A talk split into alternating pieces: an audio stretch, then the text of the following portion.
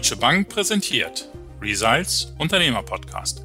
Mein Name ist Boris Karkowski und ich spreche mit Unternehmern über die Themen, die den Mittelstand umtreiben.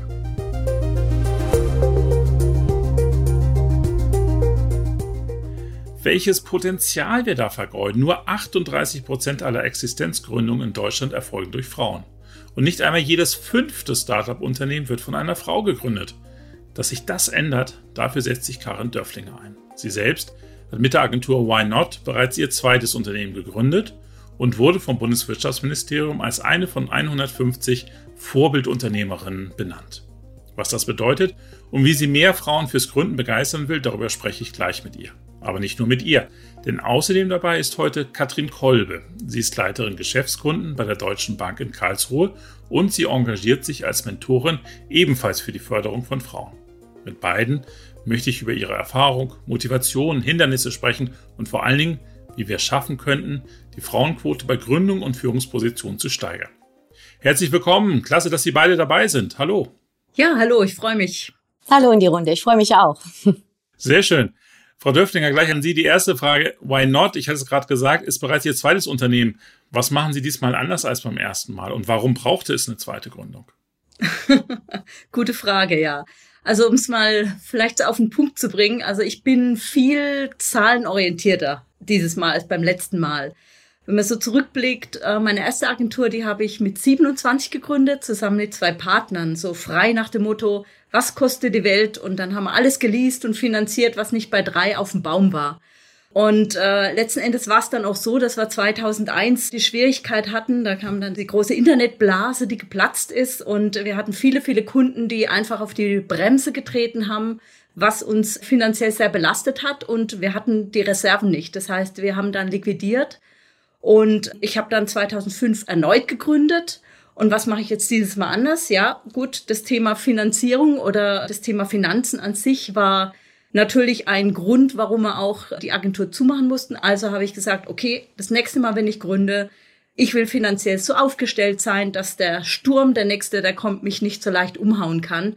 Und ich muss sagen, das ist mir bis heute gelungen. Also wir sind durch alle Höhen und Tiefen wunderbar durchgekommen und ja, das Unternehmen steht stabil und das ist mir wichtig. Sehr schön. Glückwunsch dazu. Frau Kolbe, Frau Döffling hat es eben angesprochen, Thema Kapital. Gibt es vielleicht auch Gründe, dass Gründerinnen Kapital fehlt? Gibt es da Unterschiede? Machen Sie als Bank Unterschiede zwischen Gründerinnen und Gründern?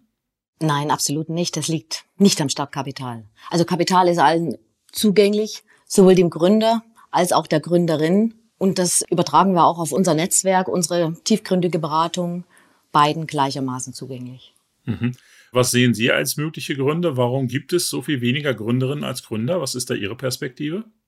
Meine persönliche Wahrnehmung ist, dass es ein Stück weit an Selbstzutrauen, auch ein Stück weit an Mut fehlt und es Stück weit einfach mal dieses Loslaufen, das mal starten, ohne dass schon Themen perfekt vorbereitet sind oder alle Unwägbarkeiten aus dem Weg geräumt sind. Und da sehe ich schon einen Unterschied zwischen dem Gründer und der Gründerin. Mhm. Frau Döfflinger, also am Kapital liegt es nicht. Da gibt es eigentlich quasi von der Seite her wenig Unterschied oder keine Unterschiede sogar. Was unterscheidet Sie denn sozusagen von anderen Frauen vom Umfeld her, dass Sie eine Gründerin sind und so viele andere nicht? Das ist jetzt eine sehr interessante Frage, muss ich sagen. Was unterscheidet mich? Ich glaube, es ist eigentlich eher vielleicht der Mut, weil ich glaube, gründen kann im Prinzip jeder, wenn er den Mut hat und auch so das ich sag mal, ein Ziel vor Augen hat. Weil ich glaube, viele Frauen haben einfach Angst vor der eigenen Courage. Vielleicht sind auch die familiären Umstände nicht ganz so, dass sie sagen, oh, ich weiß nicht, wenn ich das mache, was soll ich dann mit den Kindern machen oder so, ne? Also, ja, vielleicht auch solche Aspekte. Aber ich glaube letzten Endes auch unter solchen Umständen ist es der Mut, es zu tun, zu sagen, jawohl, ich kann es, das Selbstbewusstsein, ich mache es und ich ziehe das jetzt durch. Wie ist das bei Ihnen mit dem familiären Umfeld? Wie organisieren Sie das? Also ich muss sagen, bei mir war das eigentlich immer sehr stabil. Mein Mann, ich, wir sind schon ewig zusammen, schon eigentlich seit Teenagerzeiten. Und er stand eigentlich von Anfang an hinter meiner Selbstständigkeit. Wie gesagt, mit 27 habe ich das erste Mal gegründet. Und auch als dann unsere Tochter auf die Welt kam, 98, war es so, dass mein Mann zurückgesteckt ist, auch was das berufliche Umfeld anging. Das heißt, er hat Zeit reduziert. Meine Eltern haben sehr geholfen. Das war eigentlich immer was sehr Selbstverständliches bei uns. Und darum ist es auch ein Punkt, den ich nie in Frage stellen musste. Aber ich muss sagen, selbst wenn es wahrscheinlich nicht so gewesen wäre, bei mir ist der Drang, selbstständig zu sein, so groß, dass mich das nicht aufgehalten hätte. Selbst wenn es schwieriger gewesen wäre, da bin ich ganz sicher. Wo müssen Sie denn am häufigsten, wenn Sie gerade ja eben auch Vorbildunternehmerin sind, sprechen Sie ja mit vielen Frauen, die vielleicht eben auch überlegen zu gründen, welche Sorgen müssen Sie am ehesten nehmen und mit welchem Argument können Sie am ehesten überzeugen? Also ich sag mal so, oft sind es auch Fragen wirklich, oh Gott, was mache ich denn, wenn es nicht klappt? Wie setze ich mich durch? Wie gehe ich denn an den Markt? Klappt es denn alles? Kriege ich Kind und Kegel unter einen Hut? Ähm, das sind so diese Fragen, die da auftauchen. Und ich glaube, es sind weniger die ganz konkreten Beispiele oder die ganz konkreten Antworten, dass man wirklich sagt, nein, du musst jetzt das und das tun, weil es gibt nicht den perfekten Weg. Ich glaube, es ist einfach die Wahrnehmung, die man da ändern muss, ne? die Wahrnehmung von dem, was man zu leisten bereit ist, was man vielleicht auch bereit ist, anders zu tun. Es muss nicht immer der gerade Weg sein. Und es gibt viele Wege zu gründen. Und ich glaube, das muss man den Frauen auch so ein bisschen nahe bringen. Es gibt nicht den einen perfekten Weg, sondern nur den für dich perfekten Weg. Und der kann ganz anders sein als der bei anderen Frauen. Mhm. Als Gründerin sind Sie ja auch Chefin. Also Sie haben ja auch Mitarbeiterinnen und Mitarbeiter. Würden Sie sagen, Sie führen anders, weil Sie eine Gründerin sind, als das vielleicht eben in einem Unternehmen, das von einem Mann oder Männern gegründet worden ist, passiert? Also ich muss sagen, da greift man jetzt so ein bisschen in die Kiste der Stereotypen. Ne? Also es ist aber wirklich so, und das zeigen auch Untersuchungen, dass es doch so ist, dass Männer sehr dominanter sind als Frauen. Also Frauen sind oft äh, empathischer, sensibler. Heißt nicht, dass es nicht auch empathische Männer gibt. Aber es ist doch so, dass diese Stereotypendenke leider immer noch sehr häufig zutrifft. Ne? Das heißt, also ich versuche, meine Mitarbeiter mit ins Boot zu holen, wirklich sehr, sehr weit, sehr tief zu informieren, zu begleiten, zu hinterfragen auch mir gelingt es natürlich nicht immer. Also ich bin auch kein perfekter Mensch, ist keiner, glaube ich. Aber ich sag mal, ich als Frau, ich hinterfrage mich vielleicht oft oder ich hinterfrage mich vielleicht eher, möchte ich mal sagen, als manche Männer das tun würden. Mhm. Frau Kräube, wie ist es bei Ihnen? Sie sprechen weniger mit Gründerinnen, zwar auch natürlich in Ihrem Beruf, aber als Mentorin natürlich auch viel mit angehenden möglichen künftigen weiblichen Führungskräften. Was geben Sie denen mit auf den Weg? Was sind da die Themen, die Sie vor allen Dingen miteinander besprechen? Also zunächst interessiert die Schützlinge, wenn ich es so mal bezeichnen darf, einfach die Erfahrungen. Also die fragen sehr viel nach, wie war es bei dir? Was hast du gemacht? Was hast du erlebt? Was waren die Hürden?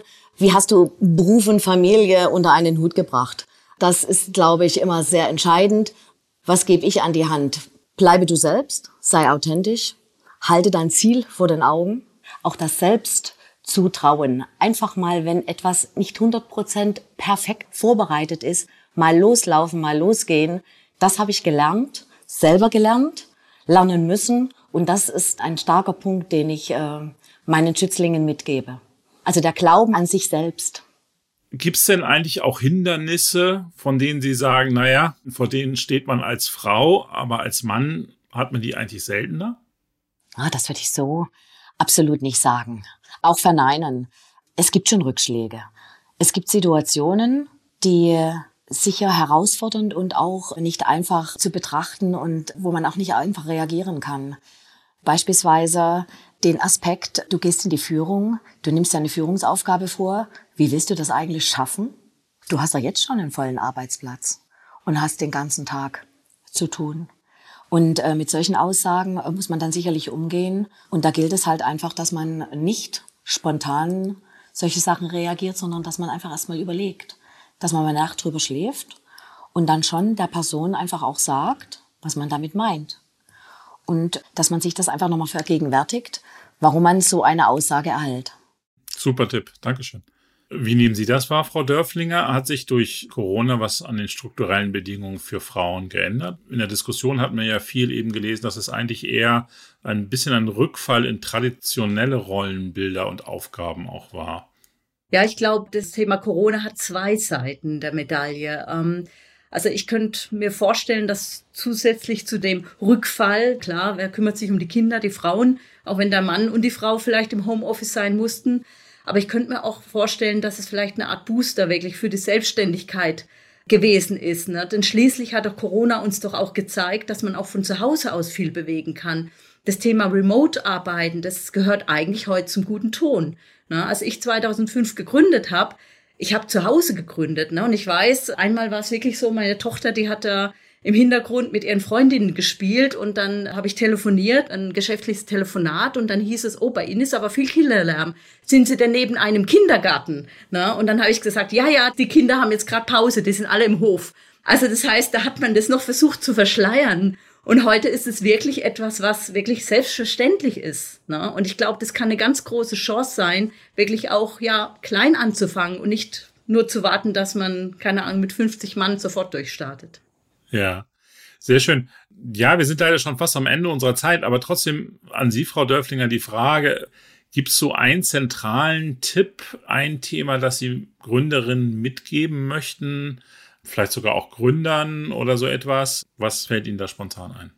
Ja, also mein zentraler Rat ist an alle, egal ob männlich, weiblich oder divers, haben Sie den Mut, Ihren eigenen Weg zu gehen. Nehmen Sie dabei aber bitte das Thema Finanzen und Controlling sehr ernst und Sie werden sehen, dann erreichen Sie alles, was Sie wollen. Und Frau Kolbe, welchen Rat haben Sie vielleicht speziell an weibliche Führungskräfte? Glaubt an euch, bleibt eurem Ziel treu und weil mir das auch noch sehr, sehr wichtig ist, seid ein Teamplayer, weil alleine läufst du schnell, gemeinsam, zusammen, aber viel weiter. Sehr schön. Ja, vielen, vielen Dank. Also das war sehr inspirierend. Ich hoffe, wir haben sozusagen das, was Sie im Kleinen eben auch im Bilateralen machen, im Mentoring, jetzt ein bisschen vervielfachen können über unseren Podcast, haben ganz viele potenzielle Gründerinnen, potenzielle weibliche Führungskräfte erreicht und inspiriert, jetzt zu sagen, Mensch, jetzt muss ich doch das mal umsetzen, was ich mir vorgenommen habe und äh, ein bisschen Mut haben und vielleicht eben auch die eine oder andere Struktur entsprechend klären. Also Dankeschön, wäre ja super, wenn wir das erreicht hätten. Vielen Dank sozusagen für Ihre Inspiration. Ja, vielen Dank auch von meiner Seite. Hat mir sehr viel Spaß gemacht. Mir auch. Vielen Dank. Danke, Frau Dörflinger. Ja, liebe Zuhörerinnen und Zuhörer, ich habe es gerade schon gesagt, vielleicht konnten wir Sie inspirieren, wenn es tatsächlich so ist, wenn Sie zum Beispiel sagen, da ist doch eigentlich immer schon diese Idee gewesen, mir fehlte nur noch so ein bisschen der letzte Anstoß, die auch mal umzusetzen, dann schreiben Sie uns das gerne. Also uns würde das sehr freuen, wenn wir durch unseren Podcast ein bisschen in der Richtung auch was bewegt hätten. Und vielleicht sprechen wir dann ja als Unternehmerin mit Ihnen in Zukunft mal für eine weitere Ausgabe des Podcasts. Mich würde es freuen. Bis dahin bleiben Sie gesund. Alles Gute. Bis bald.